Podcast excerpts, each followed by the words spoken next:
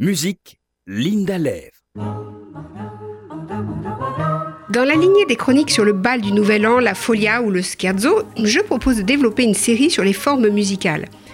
Et aujourd'hui, la fameuse valse. La valse vient de l'allemand Walzer, qui signifie tourner en cercle. Valse traditionnelle s'est développée en opposition aux danses de cour, telles que le menuet, très formel dansé en ligne. Elle est considérée alors comme indécente car les danseurs se font face et l'homme tient la femme par la taille.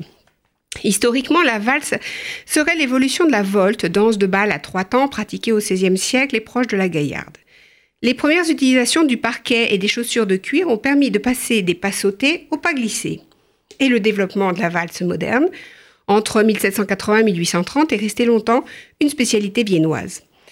Sur le plan de la structure, la valse est formée sur le modèle AA, BB, CC, DD, AB. J'explique. Il y a quatre thèmes, ABCD, repris deux fois chacun, et qui se termine par l'enchaînement du premier et du deuxième thème, AB. La basse marque les trois temps, dont le premier temps est le plus fort. Mais il existe aussi des valses à 5, 8 ou 11 temps. Elle est parfois précédée d'une introduction lente et se termine avec une coda offrant le résumé de toute la chaîne.